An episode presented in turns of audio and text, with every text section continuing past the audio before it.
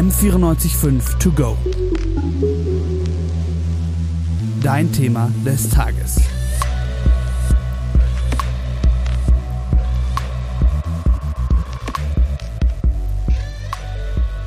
Die Bitte, dass die Menschen, die aus christlicher Nächstenliebe anderen helfen, nicht kriminalisiert werden. Ich finde, es gibt einfach so viele Missstände bei uns im Land, da könnte man die Energie der Justiz sinnvoller investieren. Das war gerade Susanne Kleiner. Sie engagiert sich ehrenamtlich in christlichen Gemeinden und begleitet Menschen im Kirchenasyl. Und genau um dieses Thema, also Kirchenasyl, soll es heute gehen. Und damit ein ganz herzliches Willkommen zu einer neuen Folge M945 To Go. Heute mit mir, Anna O'Connell. Und mir, Christina Böltel. Hallo.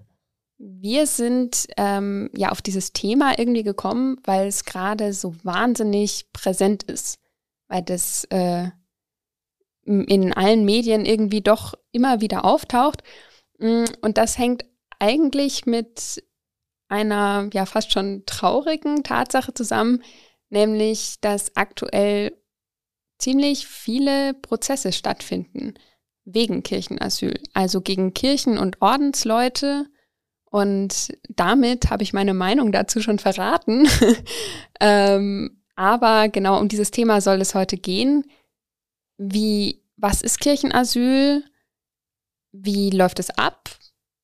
Was hat es für Folgen? Und was hat es auch eben für Folgen für die Menschen, die das Kirchenasyl anbieten? Genau, denn Gerichtsverfahren gegen geflüchtete Menschen oder Menschen, die Kirchenasyl in Anspruch nehmen, sind natürlich nichts Neues aber dass jetzt auch die Geistlichen, die diesen Schutz eben gewähren, vor Gericht gestellt werden, ist eine Entwicklung, die ähm, es so vielleicht noch nicht gab oder die noch nicht so präsent war zumindest. Genau. Darüber habe ich mich auch mit Stefan Reichel unterhalten. Er ist der Gründer des Vereins Matteo e.V., der Kirchengemeinden, die Kirchenasyl anbieten, ähm, unterstützen auf Ihrem Weg? Also das ist ja keine neue Entwicklung, das machen sie schon seit drei oder vier Jahren und zwar nur, eigentlich nur in Bayern, sonst nirgends. Schon das spricht dafür, dass es ein merkwürdiges Rechtsverständnis ist, dass nur in Bayern ermittelt wird oder dass überhaupt ermittelt wird. Kirchenasyl wird ja offiziell respektiert und toleriert. Äh, da gibt es verschiedene Erklärungen von Innenminister Hermann, auch vom Innenminister Seehofer immer wieder. Äh, das hat eine lange Tradition. Und gleichzeitig lässt man sozusagen die Staatsanwälte los von der Staatsregierung, äh, das kriminalistisch zu untersuchen. Das passt irgendwo nicht zusammen, irritiert uns auch sehr. Manche sagen, es ist eine Art von neuer Kirchenkampf oder Kulturkampf.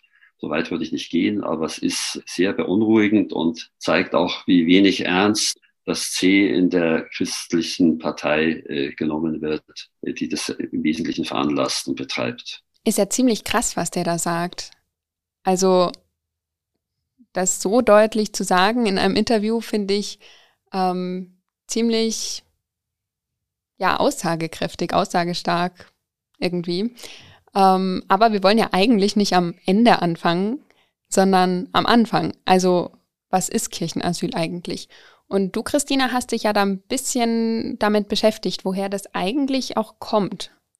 Genau, also Kirchenasyl hat eigentlich die Grundidee, dass man Geflüchteten oder Leuten, die verfolgt werden, aus humanitären Gründen Hilfe leistet. Und da gibt's auch eben dieses Gebot der christlichen Nächstenliebe, auf äh, deren Grund jeder es verdient hat, praktisch eine zweite Chance zu bekommen. Und ähm, dem widerspricht natürlich sowas wie die Todesstrafe ganz grundsätzlich. Und das war auch äh, ursprünglich so, dass vor allem Leute, die eben vor Blutrache oder Todesstrafe oder sowas geflohen sind, in der Antike, ähm, unter anderem in Griechenland, eben in Tempeln Schutz gesucht haben. Und im Christentum wurde das dann übernommen, als die Christen selbst nicht mehr die verfolgte Minderheit waren praktisch mhm. und die Kirchen dann auch als heilige Gebäude praktisch ähm, an Bedeutung gewonnen haben. Und da wurde dann diese Tradition des ähm, Asyls in sakralen Gebäuden einfach aus anderen Traditionen übernommen. Und ähm, es gab auch ganz klare kirchliche Gesetze ähm, dazu, wie sowas abzulaufen hat. Und darüber habe ich mich auch mit ähm, Frau Professor Dr. Uta Heil von der Uni Wien unterhalten. Die kirchlichen Gesetzgebungen, die wir haben, die äußern auch wirklich ganz stark, ja, wer zur Kirche flieht, der ist geschützt und der darf auch nicht jetzt gewaltsam aus der Kirche rausgeholt werden. Ja, das unterstreicht ja schon ziemlich das, äh, was du gerade gesagt hast. Aber haben die weltlichen Herrscher das dann auch akzeptiert? Ja, es blieb ihnen ja größtenteils kaum eine andere Wahl, weil die Kirche mhm. war für lange, lange Zeit einfach eine ganz große Macht und ähm, die Exkommunikation, also den Ausschluss aus der Kirchengemeinschaft, das war etwas, das hat auch jeder weltliche Herrscher gefürchtet, weil eben viele Schwüre und sowas alle auf Gott geleistet wurden und sobald jemand aus der Kirche ausgeschlossen wird, ist das dann alles nicht mehr gültig und der Herrscher verliert einen Großteil seiner Macht und mit dieser Exkommunikation hatten die weltlichen Herrscher halt auch zu rechnen, wenn sie solches Kirchenrecht missachtet hätten.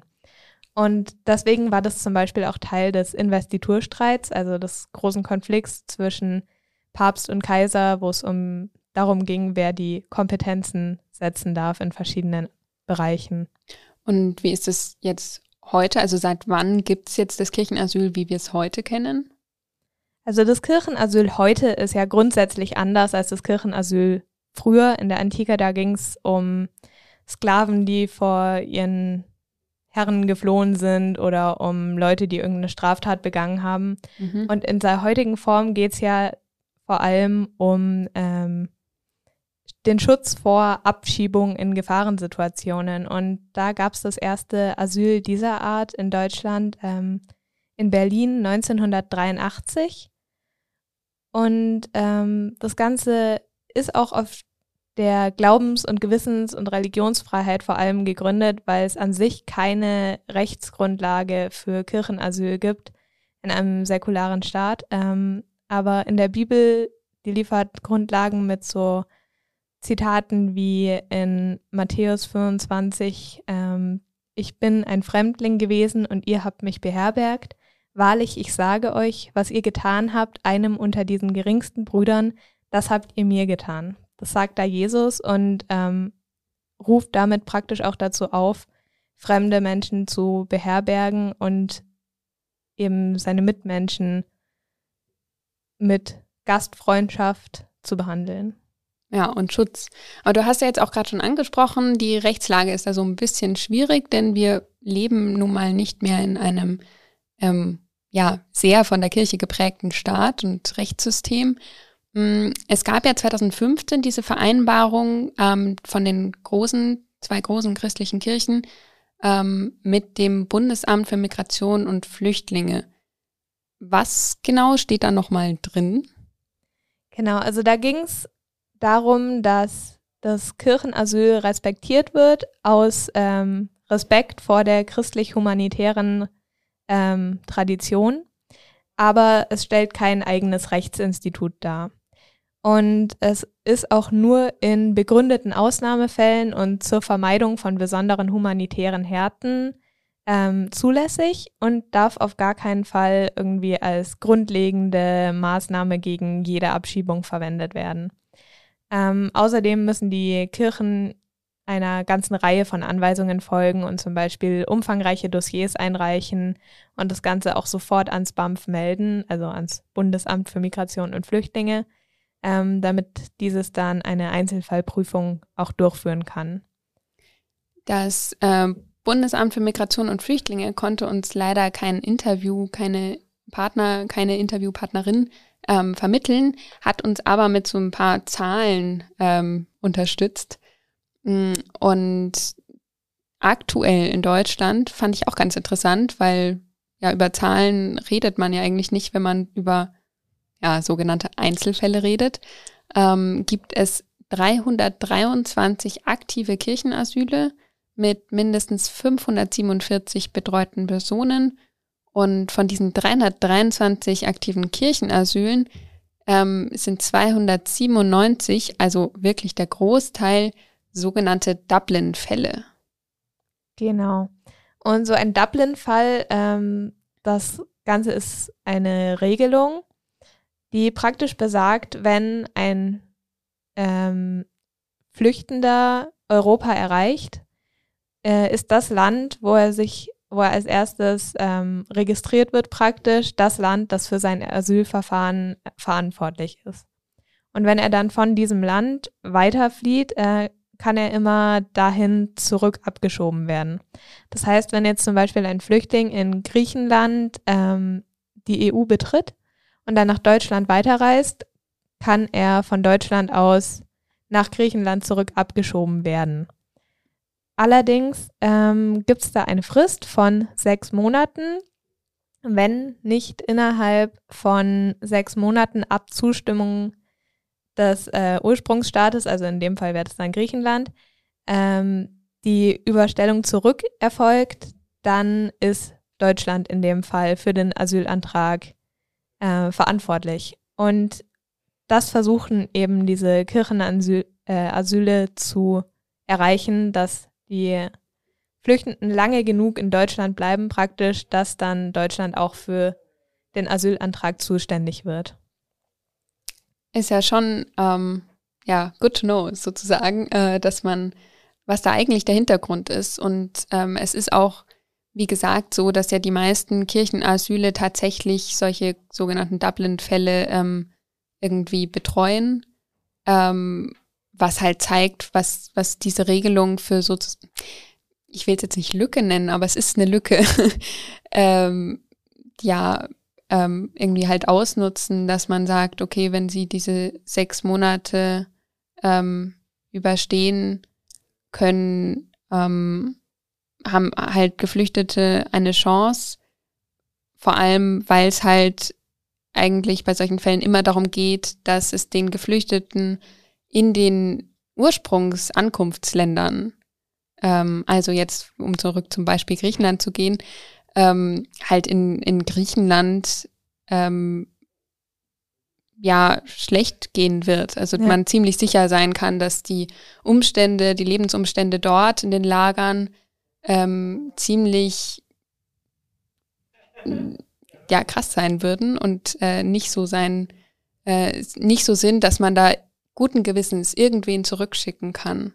Ja, die, diese Ankunftsländer sind halt auch einfach überfordert, weil es sind die gleichen paar Länder, in denen dann alle Asylsuchenden ankommen und die können sich nur schwierig um alle kümmern und deswegen sind die Bedingungen teilweise fast menschenunwürdig. Genau, und deswegen muss man halt auch beachten, dass, wenn man das so formuliert, wie ich es gerade formuliert habe, dass die Kirchen eine Rechtslücke nutzen, dann klingt es so, als würden die Kirchen das aus ja, Spaß machen. Aber es geht hier halt tatsächlich um Einzelschicksale von Personen, ähm, denen einfach Gefahr droht, wenn sie dahin zurückgeschickt ähm, werden, ähm, wo sie ursprünglich mal angekommen sind. Genau, und das hat uns auch Stefan Reichel so gesagt, dass es ja nicht darum geht, gegen das Recht zu verstoßen, sondern darum, Menschen zu helfen.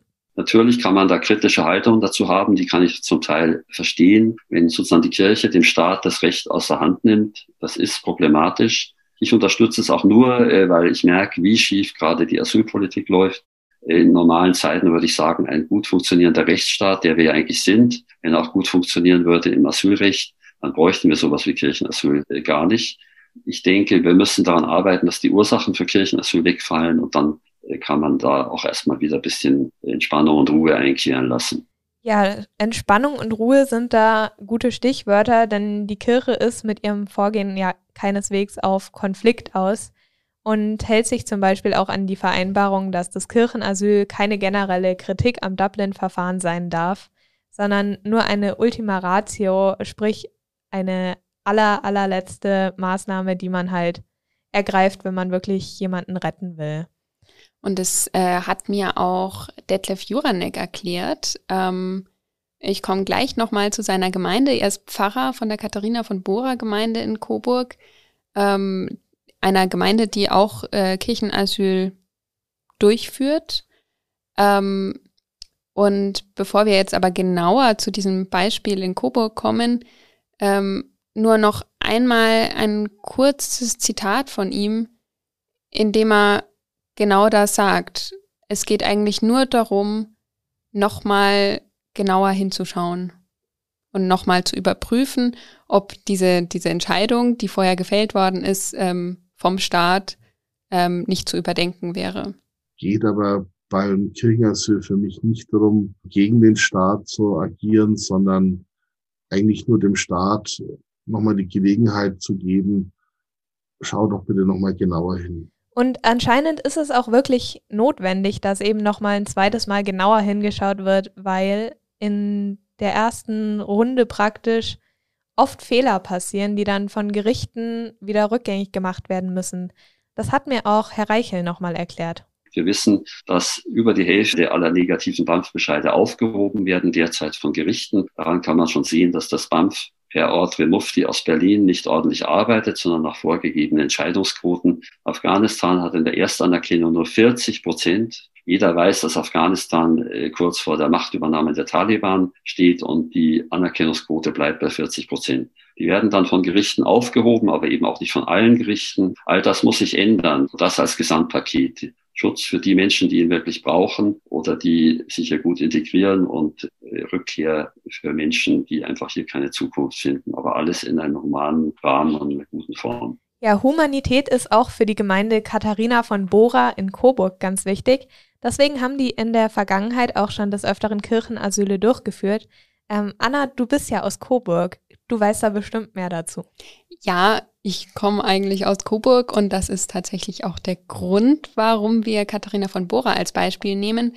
Ähm, dadurch, dass, also wahrscheinlich auch dadurch, dass einfach die äh, politische Atmosphäre gerade so ist, wie sie ist, macht es normalerweise eine Kirchengemeinde nicht publik, dass sie Kirchenasyl anbietet.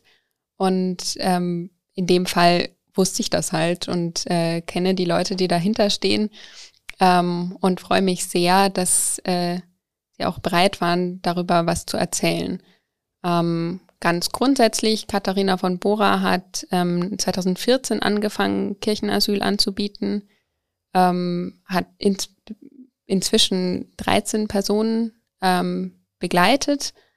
Ähm, das letzte Kirchenasyl, das sie angeboten haben, war vor zwei Jahren, 2019 im Sommer. Das liegt aber nicht daran, dass sie jetzt eigentlich aufhören, ähm, wollen, weil ihnen das zu heikel wird, sondern ähm, weil gerade einfach aus Brandschutzmaßnahmengründen das anders nicht möglich ist. Ähm, sie haben aber jetzt nicht nur eigene, eigene Menschen, also Menschen in der eigenen äh, Gemeinde betreut, sondern ähm, auch in andere Kirchengemeinden weitervermittelt und diese auch unterstützt. Das läuft auch weiterhin. Ähm, und eine Maßgabe, die sie sich gesetzt haben, ähm, war, dass sie nur äh, Geflüchtete aufnehmen, die auch tatsächlich momentan in Coburg und Umgebung wohnen, weil sonst das Ganze einfach viel zu uferlos ähm, werden würde, weil dann viel zu viele Anfragen käme und das, kämen und das eine einzelne Gemeinde ja auch nicht schaffen kann. Gibt es denn in der Gegend so viele geflüchtete Menschen, die unbedingt das Kirchenasyl brauchen würden? Ähm, also es gibt in, in Bamberg, das ist nicht so weit weg von Coburg, das sind so äh, Dreiviertelstunde, halbe Dreiviertelstunde Autofahrt. Ähm, da gibt's ein Zentrum, in dem ähm, ja vor allem die Leute leben, die abgeschoben werden ähm, sollen. Und da kommen schon oft Anfragen aus Bamberg. Ähm, das ist aber einfach von der Kapazität her nicht, nicht möglich, nicht machbar. Ähm, und deswegen wird es auch nicht ähm, durchgeführt. Ja, Kapazität ist ein gutes Stichwort. Sowas braucht ja auch Menschen, die sich drum kümmern. Und du hast dich zum Beispiel mit der Susanne Kleiner ähm, unterhalten, von der wir ja schon am Anfang gehört haben. Genau. Was hat die denn so erzählt? Susanne ist ähm, die Beauftragte so für Asyl und auch die, die, Be die Betreuung vom Kirchenasyl in ihrer Gemeinde eben, ähm, macht das Ganze ehrenamtlich. Und sie hat halt gesagt, naja, Zeitaufwand kann man sich selbst einteilen, ähm, muss halt schauen, wie viel man, ähm, wie viel Betreuung die Menschen brauchen und wie viel ähm, sie aber auch bereit ist, die zu geben. Und äh, was ich bei Susanne persönlich ziemlich beeindruckend finde, ist, dass es halt für sie super selbstverständlich ist, ähm, diese Zeit dann auch wirklich aufzuwenden und da ähm, irgendwie alles in diese, diese Arbeit mit den Geflüchteten zu stecken. Mhm. Und von wie viel Zeit reden wir da genau? Ähm, also sie hat, ähm, also je nachdem, wie halt, wie, wie, wie halt auch das Netzwerk aussieht von dem jeweiligen äh, Geflüchteten, der sich gerade im Kirchenasyl befindet. Man muss halt wissen, dazu kommen wir später auch nochmal kurz, ähm, dass es wahnsinnig einsam ist. Also die Geflüchteten dürfen ja das Gelände der Kirchengemeinde nicht verlassen. Also im Normalfall ist es halt irgendwie das Gemeindehaus und äh, noch ein kleiner Garten oder so. Ähm, das heißt, sie sind unglaublich darauf angewiesen, dass Leute sie besuchen kommen. Und wenn Geflüchtete schon ein eigenes Netzwerk haben mit Leuten, die halt irgendwie Kontakt halten und auch immer wieder vorbeikommen, telefonieren ähm, und das Ganze machen, dann ist es für Susanne auch weniger zeitaufwendig, weil sie halt nicht ähm, selber dafür verantwortlich ist. Mm, sie, wenn es aber halt jemanden gibt, der fast keine Kontakte hat, weil wie soll man die auch knüpfen? Ähm, kann ja einfach in dieser ähm, ganzen Fluchterfahrung, Fluchtgeschichte einfach passieren, dass man halt niemanden kennt und niemanden kennengelernt hat, vor allem nicht irgendwie in Coburg und Umgebung. Ähm, dann ist es halt für sie selbstverständlich, dass sie sich dann kümmert und dass sie dann auch versucht, Leute, die sie kennen, die vielleicht dieselbe Sprache sprechen oder so, ähm, dann auch anzuhauen und zu sagen, ähm, kümmere dich mal, kannst du da mal anrufen, äh, damit der Betroffene einfach auch irgendwie halt die eigene Sprache nochmal hören kann oder so. Mhm. Das ist ja vor allem wichtig in Situationen, wo es den Betroffenen dann nicht so gut geht, und mit sowas ist sie ja auch öfter konfrontiert in ihrer Arbeit mit dem Trauma, das dann manche oder die meisten Geflüchteten mit sich rumtragen. Wie diese Betreuung genau aussieht und was man vielleicht auch mitbringen muss, wenn man diesen Job machen will, hat uns Susanne Kleinert nochmal erklärt. Auf jeden Fall braucht man eine Sprach-App am Handy, das ist schon mal ziemlich wichtig. Und natürlich ist die Betreuung so individuell, wie die Personen auch sind. Aber natürlich hast du recht, es ist immer der Fall, dass sie in irgendeiner Form traumatisiert sind. Also einmal durch die Erlebnisse im Heimatland, dann durch die Fluchtgeschichte und dann auch durch den Stress, der hier im Land entsteht, wenn dann diese Abschiebesituation kommt. Also es ist einfach mehrfach vorbelastet. Dann ist natürlich auch nicht zu unterschätzen die Situation im Kirchenasyl selber. Also wenn die Leute dann dort sind, so am Anfang sind sie einfach erleichtert und froh, dass sie mal durchschlafen können. Aber dann kommt die Einsamkeit und dann kommen nachts die Gespenster halt auch und da muss man schon sehr aufpassen, dass man den Kontakt hält. Also sehr wichtig, das klappt bei uns Gott sei Dank sehr gut, ist, dass die auch was zu tun kriegen, dass sie mal den Hof kehren oder im Garten ein bisschen Büsche schneiden oder so. Ähm, das Gefühl, gebraucht zu werden, das ist nicht zu unterschätzen. Der erste Monat geht. Aber wir hatten auch schon welche, die eben dann ähm, 18 Monate im Kirchenasyl waren und das ist dann schon eine entsetzlich lange Zeit. Ja, das ist natürlich eine schwierige Situation für alle Beteiligten, vor allem wenn dieses Kirchenasyl, wie in verschiedenen Fällen möglich ist, dann auf 18 Monate verlängert wird. Das ist schon eine sehr lange Zeit. Und auch für die Betroffenen selbst ist das eine wirklich schwierige Situation. Wir haben auch mit einem Menschen geredet, der in Coburg im Kirchenasyl war. Genau, 2016. Es geht um Wisam al-Rashid. Ähm, er kommt ursprünglich aus dem Irak und ist dann ähm, wegen dem dortigen Krieg gegen den IS und den ja damit verbunden einfach nicht so vorhandenen Lebensbedingungen ähm, dann geflohen. Ähm, die Route, die man aus den Nachrichten so kennt, über die Türkei nach Griechenland, ähm, Serbien, Ungarn, dort äh, wurde er auch registriert, ähm, Österreich, bis er schließlich in Passau angekommen ist. Ähm, wurde da dann von der Polizei aufgegabelt, ähm, in München in eine zentrale Aufnahmeeinrichtung ähm, ja, aufgenommen, ähm, bevor er dann nach Bayreuth kam, also ähm, einfach einen anderen Regierungsbezirk ähm, Richtung Oberfranken. Und ähm, dort wurden dann er und die anderen Geflüchteten, die mit ihm gleichzeitig nach Bayreuth gebracht worden sind, in ganz Oberfranken verteilt und so kam er dann auch nach Coburg. Ähm, das Ganze ist passiert so im April 2015. Ja, da hatte er schon eine ganz schöne Odyssee hinter sich, aber damit war das Ganze natürlich noch lange nicht gut. Nur weil er jetzt in Coburg war, wurde er noch lange, also wurde sein Asylantrag noch lange nicht akzeptiert. Genau, also ich meine, man ist ja dann auch in einer, einer ähm, Unterkunft extra für Geflüchtete erstmal. Ähm, und dann hatte er ähm, ja zweimal sogar Anhörungen ähm, zu seinem Asylantrag, hat beides mal nach so drei Monaten Absage bekommen. Ähm, und dann den Abschiebebescheid. Und er hat dann tatsächlich über Freunde, also über Mundpropaganda davon erfahren, dass Katharina von Bora Kirchenasyl in besonderen Fällen anbietet.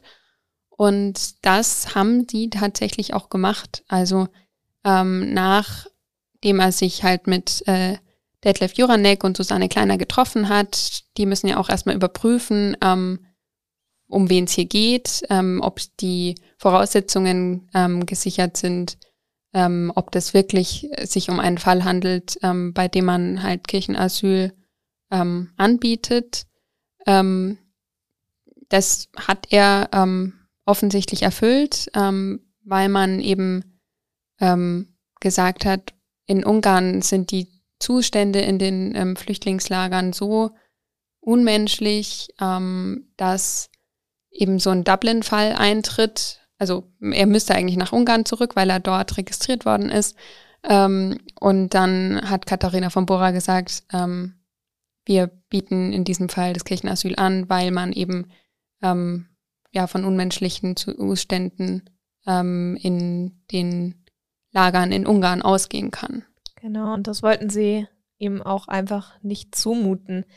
Ähm, in diesem Kirchenasyl ist er dann ab Silvester 2016 gewesen und ähm, hat währenddessen die Zeit da ja auch nicht nur mit Rumsitzen verbracht oder so, sondern zum Beispiel auch sich selbstständig oder größtenteils selbstständig Deutsch beigebracht, weil er als ähm, Mensch mit Abschiebungsbescheid keine Deutschkurse besuchen durfte und ähm, dabei haben ihm dann zum Beispiel auch die Menschen in der Kirche geholfen. Aber gleichzeitig ähm, muss man halt auch sagen, dieses Kirchenasyl, habe ich ja vorhin schon erwähnt, ist keine angenehme Situation. Also es ist wahnsinnig einsam, es ist wahnsinnig beengend und das hat er mir eben auch erzählt. Oft das alleine ist und ja, es ist eingesperrt, es ist nicht einfacher. Besonders wenn du hier in eine neue Umgebung, dass du nicht so viele Leute kennst, nicht so viele Freunde hast, aber nachdem hatte ich viele Leute kennengelernt äh, und viele Freunde gehabt. Und zu diesen Freunden ähm, gehören halt einfach die Leute, die ihn auch betreut haben, also in dem Fall Detlef und Susanne, ähm, aber natürlich auch andere. Ähm, und ja, man hat ihn halt als Gemeinde, das hast du ja auch schon erwähnt, versucht bestmöglich zu unterstützen in dieser einfach sehr, sehr, sehr schwierigen Situation. Und das ist ihm auch durchaus bewusst, das hat er uns auch erzählt. Von der Kirchenasyl, ja, so wie gesagt, äh, hatte ich äh, auch äh, schöne Erinnerungen äh, erlebt, dass wie ich die, die tolle Menschen dort kennengelernt, wie Susanna und Detlef und andere Menschen, die wirklich hatten mich sehr gerne bei der Sprache beigebracht. Das wirklich hat mich sehr geholfen. Ansonsten konnte ich nicht nach der Küchenasyl eine Ausbildung äh, machen konnte. Das ist, hat, so denke ich, hat keine in dieser gewissen Zeit das geschafft, noch ein, ein halb Jahr eine Ausbildung zu machen. Das hat mich sehr gut geholfen. Und dass der gute Sache war, auch im Winter, da sieht man kein, also Tag ist so, so klein, es ist nur Nacht. Und das, auch, das hat mich auch äh, geholfen, dass ich nicht so rausgehen möchte oder wegen Kälte und kleinen Tag man hat. Das war auch ein Vorteil. Ja, so Sachen wie Dunkelheit im Winter und die damit zusammenhängende Stimmung dann auch sind so Dinge, an die denkt man gar nicht. Mhm. Wie geht es denn dem Visam heute? Also er ist tatsächlich so ein Beispiel, ähm, wenn man es plakativ sagen will, an guter Integration. Und ich möchte das mit ähm, Gänsefüßchen verstanden haben. Ähm, also er hat tatsächlich eben ein halbes Jahr ähm, nach Ende seines Kirchenasyls ähm, eine Ausbildungsstelle bekommen bei Brose. Das ist ein, ähm, wie sagt man das, Automobilteilzulieferant aus, aus Coburg, also eine sehr, sehr große Firma in Coburg. Ähm, und hat dann ähm, diese Ausbildung auch fertig gemacht und arbeitet seitdem auch bei Brose, also ist ähm, selbstständig ähm, und spricht, wie man gehört hat, super Deutsch. Ähm, und das ist aber eben offensichtlich einfach ohne diese Unterstützung von kirchlicher Seite wäre das nicht so möglich gewesen. Das hat er ja auch gesagt. Ähm, und gleichzeitig ähm, muss man ja dann für die Kirche auch bedenken, es ist eine wahnsinnig komplizierte Situation, weil, weil so eine einzelne Gemeinde ja auch irgendwo auf die Unterstützung ähm, anderer Gemeinden, des Dekanats und der Landeskirche irgendwo angewiesen ist. Das äh, hat Detlef Juranek, also der Pfarrer der Katharina von Bora Gemeinde, auch nochmal betont. Ich weiß, dass der Landesbischof Bedford Strom, der auch hier die Ratsvorsitzende ist, sehr hinter dem Kirchenasyl steht, das auch immer wieder unterstützt. Auch unsere Regionalbischöfin, muss ich sagen, gut ab. Also die reagiert erst innerhalb von zwei, drei Stunden, wenn wir eine Meldung gemacht haben mit wirklich unterstützenden äh, Statements, was die im Einzelnen dann wert sind, wenn es hart auf hart käme, weiß ich nicht, aber es tut auf jeden Fall mal gut, wenn jemand schreibt, ich stehe hinter Ihnen. Donc so, die Resonanz äh, Fachkapitel beziehungsweise in den Gemeinden des Dekanats und von, auch von Seiten der Dekane ist eher noch ein bisschen ausbaufähig. Also da würden wir uns schon immer wieder auch mehr Unterstützung gewünscht, beziehungsweise es gab schon immer wieder auch mal Stimmen im Kirchenvorstand, warum eigentlich immer wir äh, sozusagen Leute aufnehmen, wobei das jetzt noch nicht stimmt. Es gibt schon auch ein paar andere Gemeinden, die immer wieder auch ähm, Kirchengemeinden aufgenommen haben. Es gibt auch eine Kirchengemeinde, die sehr publikumswirksam, so dieses erste Kirchenasyl 2015 ähm, durchgeführt hat, auch mit Bär-Bericht und so. Und als sich dann die politische Meinung gedreht hat, seitdem führen sie jetzt keine Kirchenasyl mehr durch. Ich weiß, ob das der einzige Grund ist, aber so ist mir schon aufgefallen, dass da so bei manchen die Begeisterung, Kirchenasyl durchzuführen, auch nachgelassen hat. Dabei ist ja die politische Stimmung nicht das Einzige, was einen zweimal nachdenken lässt, bevor man sowas wie ein Kirchenasyl durchführt ähm, sondern auch zum Beispiel diese Prozesse, die jetzt gegen die Geistlichen auch angefangen wurden. Und das hat schon auch Auswirkungen auf die Motivation für die Beteiligten. Das hat uns auch ähm, Susanne nochmal erklärt. Der Schwung vom Anfang, der ist nicht mehr so da, klar, weil das kommt man schon ins Grübeln, aber es hilft ja nichts. Also deswegen höre ich nicht auf. Das, was, was mich eher bedrückt, ist, man hat mehr Manschetten, einen Pfarrer zu fragen, ob er es macht, weil man weiß, dass eben da diese juristischen Wege jetzt gegangen werden. Und äh, man möchte niemanden in Schwierigkeiten bringen. Ja, und diese Sorgen sind ja eben offensichtlich ja auch nicht unbegründet. Also es gibt ähm, auch im Zusammenhang mit Katharina von Bora einfach, ähm, hat uns Detlef ähm, erzählt, dass ihr selber auch schon rechtliche Probleme ähm, bekommen hat, als eben diejenige Person, die die Verantwortung für so ein Kirchenasyl als Pfarrer einer Gemeinde natürlich übernehmen muss.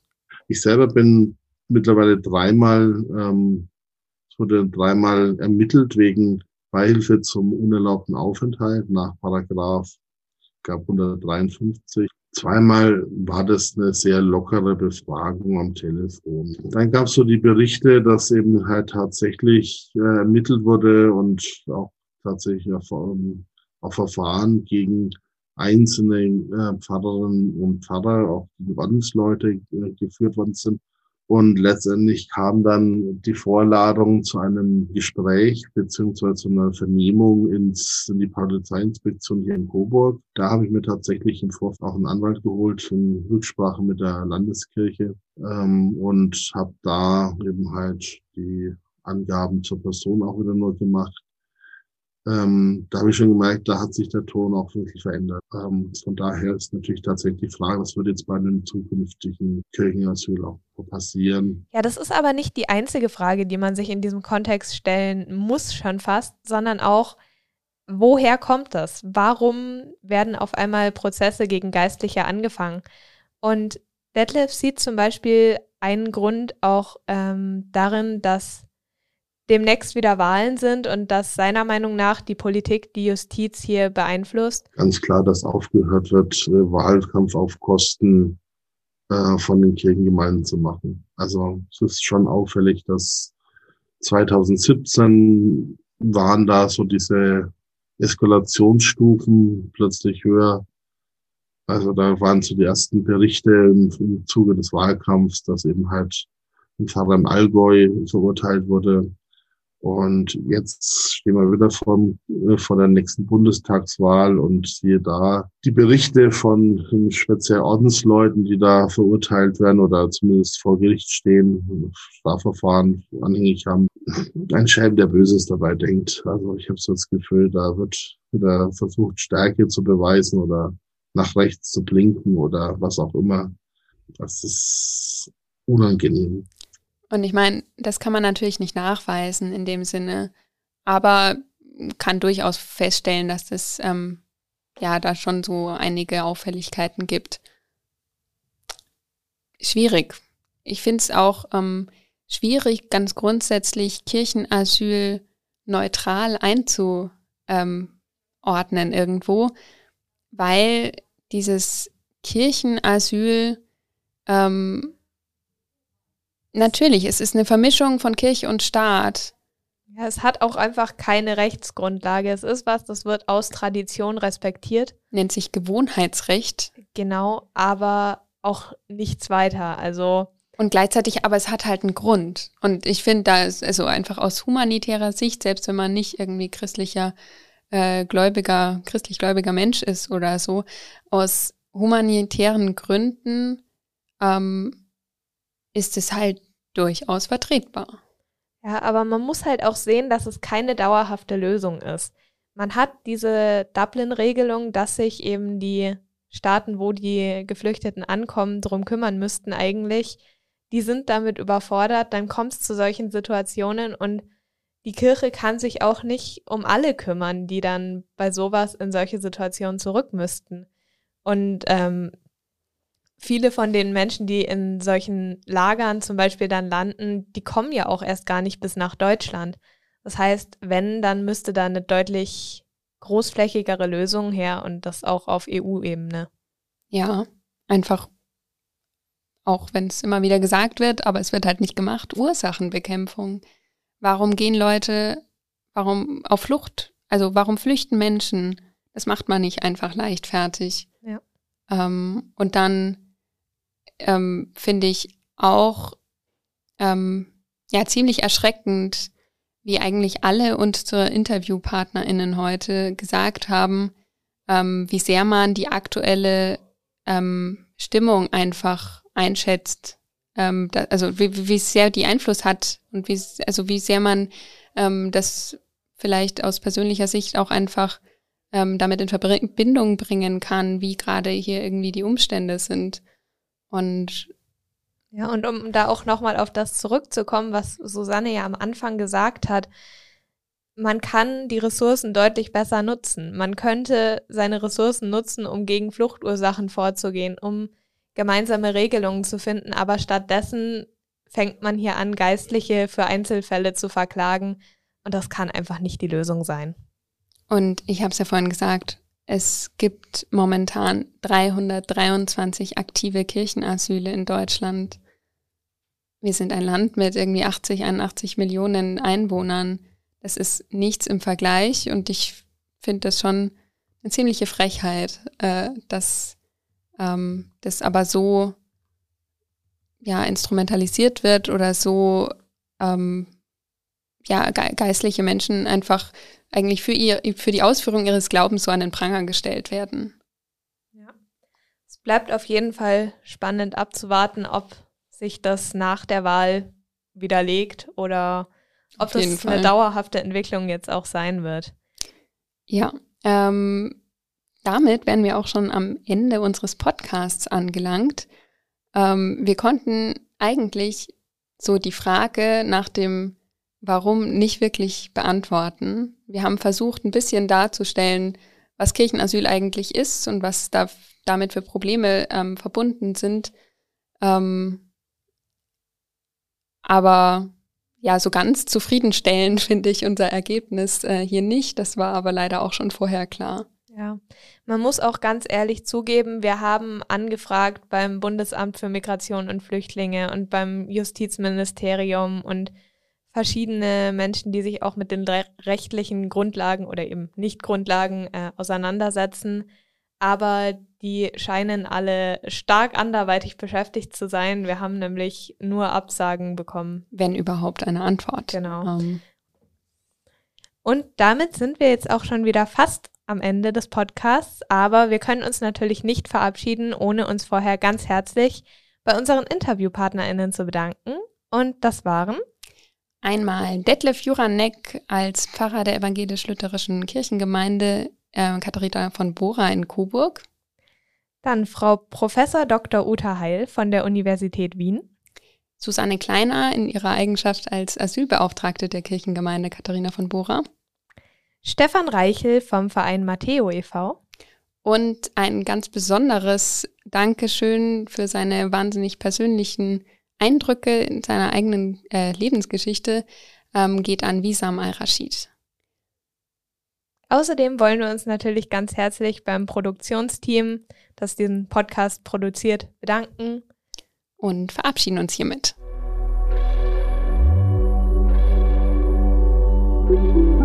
M945 to go.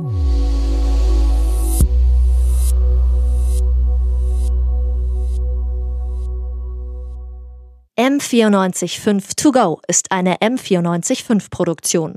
Ein Angebot der Media School Bayern.